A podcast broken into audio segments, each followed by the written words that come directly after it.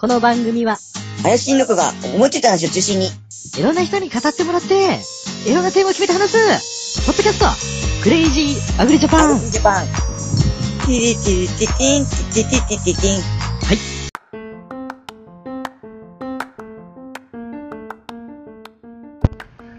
はい、クレイジーアグリジャパン、えー、今日は3月の、えー、と月曜、えー、と祝日の月曜日、えーの大体7時ぐらいで、午後7時ぐらいですね、えー、と彼岸中ですね、今私は、えー家から離れたハウスが終わり、えーちょっと買い物に出かける途中の軽トラで、今日もウインカーの音など入ったら申し訳ないんですが、えクレイジー経済学、第5弾になるんですかね、えー今日はアジア通貨危機、え97年からあ98年に起こったですね、アジア通貨危機について、えやっていきたいと思います。えーっと、受験生なんかで、まあ、このポッドキャスト聞いてる人で若い方あまりいないんであれなんですけども、年号だけ覚えてアジア通貨危機とかね、えー、大体関係国でタイ、マレーシア、インドネシア、韓国とかで覚えるんでしょうけども、その背景にあったこ、この番組ではね、そのヘッジファンドが悪者にするわけじゃなくて、ヘッジファンドが悪いとかじゃなくて、客観的にできるだけものを見たいと思います。やはり、えー今回はタイが中心になるとは思うんですけども、タイ側の政策にも悪いとこがあったし、そこをヘッジファンドが目をつけた。ででも、新興国でも自分の経済、えー力以上のですね、えー固定相場を使っていたために、えーそういった身の丈に合わなかったですね、えー為替相場を、えー維持することができなかったというのがあ実態なのかなと思います。えまず、アジア通貨危機とは何なのかというところから始めますけども、えその前にですね、え当時の東南アジアを中心としてですね、ええ為替制度がどうだったかっていうのを最初に説明したいと思います。えー85年、6年ぐらいから、えタイとかですね、えインドネシアとかマレーシアとかでは、え海外からの資金を誘致して、え国内を発展させようということで、えー当時のアメリカの金利が、政策金利が5%だったところで、タイでは12%でした。要は、あでしかも7金利差が7%ですので、えー金利差7%というのはすごく衝撃ですよね。えーまた、タイの金利が12%ですので、10年も置いとくとですね、え資金が倍になってしまうということなので、さあみんなタイに投資しようということになったんですね。えー銀行に置いといてもインフレ、あのインフレというかですね、えーと金利がつくのでさ、まあ、様々なタイに投資をしたわけです。また、タイの中央銀行も、タイ政府も、当時、えー1バーツを、あ、じゃあ25バーツを1ドルに、1ドル25バーツに固定してました。えードルペック制、ペックっていうのは、つなぐ、杭を打つみたいな感じですかね。挟むみたいな感じなんですかね。えーということなので、えー1ドル25パーツで固定していたので、えーそこから外れようとすると、適宜介入を行ってですね、えー自分の国の通貨を25パーツで1ドルですっていうのを固定していたわけです。なので、世界中の投資家も、あ、あの為替変動リスクなくですね、え1年後も2年後も25パーツで1ドルに変わるんであれば、えー25パーツで1ドルを買ってですね、あ、1ドルで25パーツにしてですね、で、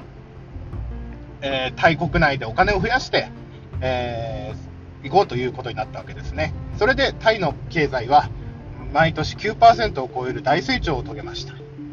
えーそして96年にですね、えー93年、4年ぐらいから中国も東南アジアに負けじと開放政策を始めまして、えー人民元の切り下げ、えーえー特区の設置、まあ、海沿いの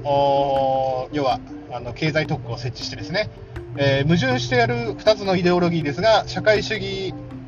の中にですね、市場主義経済、市場経済を入れて、えー社会主義を達成しようという、まあ、えーよくわからない制度になったんですけども、まあ、えーそういうこともあり、東南アジアの方の成長に陰りが見えてきました。で、その頃、タイの国内では、えーっと、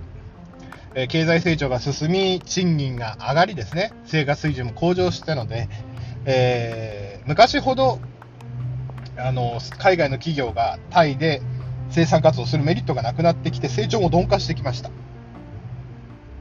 で、その頃、アメリカはクリントンです。で、クリントンの最初の財務長官がですね、え最初は日本、日本が、あのー稼ぎすぎだということで、えー円高、ドル安政策を、クリントン政権の初期はそういう制度を進めたんですね。ただし、途中で財務長官が交代いたしまして、えー95年後半、95年ぐらいですかね、に強いドル政策の方へ移行していったわけですね。えー強いドル政策ということは、結局、ドル高にしておけばあの、アメリカ国内、アメリカの景気回復も緩やかに進んでいたので、えドル高政策を取ることになりました。となると、東南アジアのドルペック制というですね、えードルに自分の通貨を固定していた国々たちは、何もせずとも自分の、えーと国の通貨の価値がですね、ドル高につられて相対的に、えー上がっていったわけです。で、そこで、えーヘッジファンドたちが目をつけたのはですね、タイのバーツは25バーツでずっと1ドルに固定されてるんですけど、ドルがどんどん北世界の通貨より高くなっているのにつられて、バーツも高くなっていったわけです。ただし、アメリカや日本のように強い国だったら、その通貨の価値がすごい高くなるのはわかるんですね。日本とかアメリカとか、そういう国の通貨が強くなるのはわかるんですけども、東南アジア諸国の新興国にとっては、あの身の丈に合わないようなあのレートになっていったわけですね。本来はあ変動相場制とかでですね、国力に見合ったあ通貨とかあ通貨の値段に相対的になっていくんですが、国力に関係なくドルに固定していたために、えータイのバーツは、えー1996年時点で25バーツで1ドルと固定されておりました。で、えー経済成長率が9%を記録しているタイでも、ほんの数パーセントぐらいしか、数パーセントとか1、2%ぐらいしか成長しないというのを見た投資家たちが、そろそろタイから資金引き上げようかなと思っていたところに、えーヘッジファンドが目をつけてですね、えー96年の5月、6月にですね、えー世界中で、えータイのバーツが売られ始めたわけです。で、なぜそのようなことがまず起きたかというと、ヘッジファンドたちはまず数ヶ月先の先物契約でですね、えー25バーツで1ドル、3ヶ月後でですね、3ヶ月後に25バーツで1ドルにしてもらうという先物契約を結びます。えーで、そうするとですね、えー何が起こるかというと、固定相場制なので、えー、とタイタイとしては25バーツで1ドルというのを固定したいわけです。でもヘッジファンドたちは売り浴びせて50バーツとか40バーツとかに値段を下げればですね、でその時、えーその先物契約の日が来た時に、えーその時の安くなったバーツを買って、1ドルで例えば50バーツになるような相場だったら、それでドルをバーツに変えて、そのバーツで、先物契約ですからね、もうその時の値段でやるって契約ですから、25バーツで1ドルにしてもらったら、なんと1ドルで2ドルになるわけです。えーそうすればあの、ヘッジファンドたちもその差額ですごい儲けることができます。ということで、えー世界中でバーツ売りが始まりました。また、あのタイに投資してた人たちも、あのバーツの価格が下がってしまうと、あの価値がね、どんどん目減りしていってしまいますから、相対的に。なので、えー余計にバーツ売りが世界中で始まりました。えー固定相場制なのになんでバーツがこう売ったりして意味があるのかっていうのもあるかもしれないんですけども、その固定相場を維持するためには、その国の外貨準備高とかですね、えその国があのバーツ以外で持ってる資産があの固定相場のための、えー玉というか力になるわけなんですけども、えー当時、タイの中央銀行やタイの政府も全力でヘッジファンドたちと戦うためにですね、えーえー為替介入を行いました。えー最初に64億ドルで、その後に100億ドル。しかし、その金額は当時、タイが抱えていた外貨準備高の全てを吐き出したわけです。で一旦は介入が少し成功したかに見えたんですけども、えーそれでもバーツ売りは収まらずですね、えー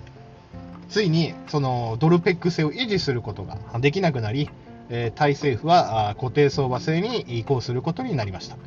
えー固定相場制に移行することになると、さらに、えーバーツの価格は下がりですね、えーに96年の6月から始ま、5月、6月から始まった、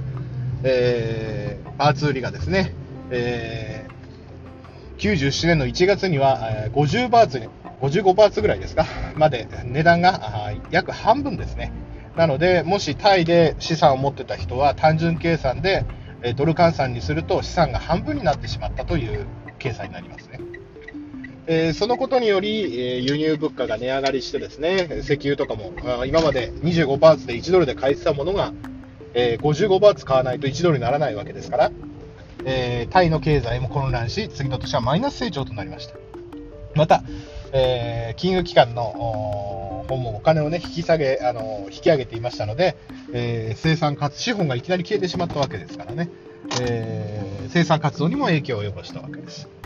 で、ヘッジファンドたちは東南アジアにドルペック制を採用している、えー国が他にもあるということなので、えーマレーシア、インドネシア、韓国と、えーどんどん売り浴びせていきました。で、インドネシア、マレーシア、タイは、えー半年でバーツ、えーというかそう通貨の価値がですね約半50%安、要は約半額になってしまったんですね。韓国も800ウォンだったの、800ウォン1ドルだったのが1800ウォンで1ドルになってしまいました。でそういう国々はですね、えーあとインドネシアに至っては2500ルピアが1万2000ルピアになってしまったんですかね、80%安なので約4分の1になってしまいました。でそれが起こると、まず何が起きるかっていうと、まあ、まず資金、そういう乱高下するような国には安定して投資資金を入れられないのと、えー対外債務ですね。要はその国々がドル建てで資金調達していた場合は、インドネシアに至っては、えー4倍のお金を、今までとですね、1年、半年でですね、4倍のお金を用意しないと、対外債務が払えないという状況になってしまいました。ということですので、えーそれがアジア各新興国、アジア各国、その前にメキシコ危機っていうのもあったんですけども、えーそういったことが起きて、えー東南アジアの経済はボロボロになりました。まあ、その次の年、日本も2日で20円も円高になるというですね、えーそういう為替相場のことも起きて、97年、98年、えーその頃はですね、えーそこであの日本の国内経済もめちゃくちゃになりですね、その時点での就活性は、まあ、ロスジェネの走りだと言われてはいます。えー金融危機というのは、今はもうインターネットでつながっているので、すぐ世界中にはあの波及するし、えーそういう指定戦が行われた場合も資金調達も一瞬でですね、ヨーロッパのお金がアジアに送られる、アジアのお金がヨーロッパに送られる、北米に送られるというような事態になるので、えーしかも為替相場は閉まらないですからね。えー風の強い方に皆さんあの向きますから、えー一国が世界中の投資家と戦うのがなかなか厳しいようなことになってきました。ただ日本とかアメリカとかは莫大な外貨準備高を持ってるし、えーそういった場合に、まあえー数回前でお話ししたですね日銀法とかのお話もしたと思うんですけども、やはり、えーそういう身の丈に合った介入、行き過ぎたらまあ介入するというのはあるんですけど、なかなか固定相場ではなかなか、えー維持するというのが難しくなってきたということですね。えーなので今回皆さんヘッジファンド、よくね、これヘッジファンドのせいだとかみんな言う、まあ確かにヘッジファンドは利益を得るためにそういうことやりますけども、えーまあ、隙があったわけですよね。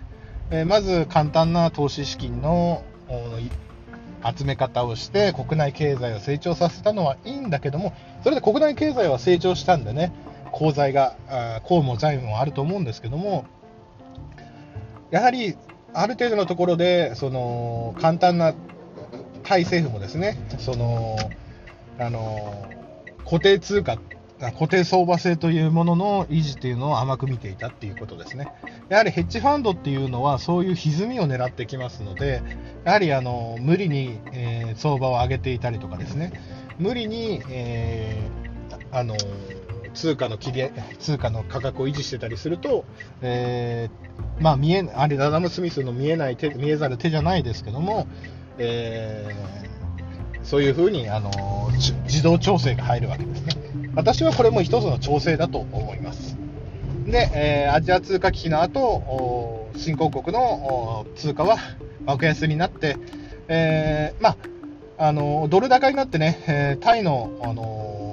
成長率が鈍化したのも、そのドル高になったせいで、ドルペック制で輸出もあのメリットがなくなってきたっていうのもあるんですけども、またそこから東南アジアは通貨安になったおかげで、ですねまた海外から安いから工場を建てようとか、えーそういったところでまた輸出競争力が戻ってきたわけなので、まあ、あ通貨危機のね、あといろんな日本とかアメリカとか中国を入れたですね、まあ、いろんな為替通貨の防衛策もできたので、えー新しいルールもできたのでね、えー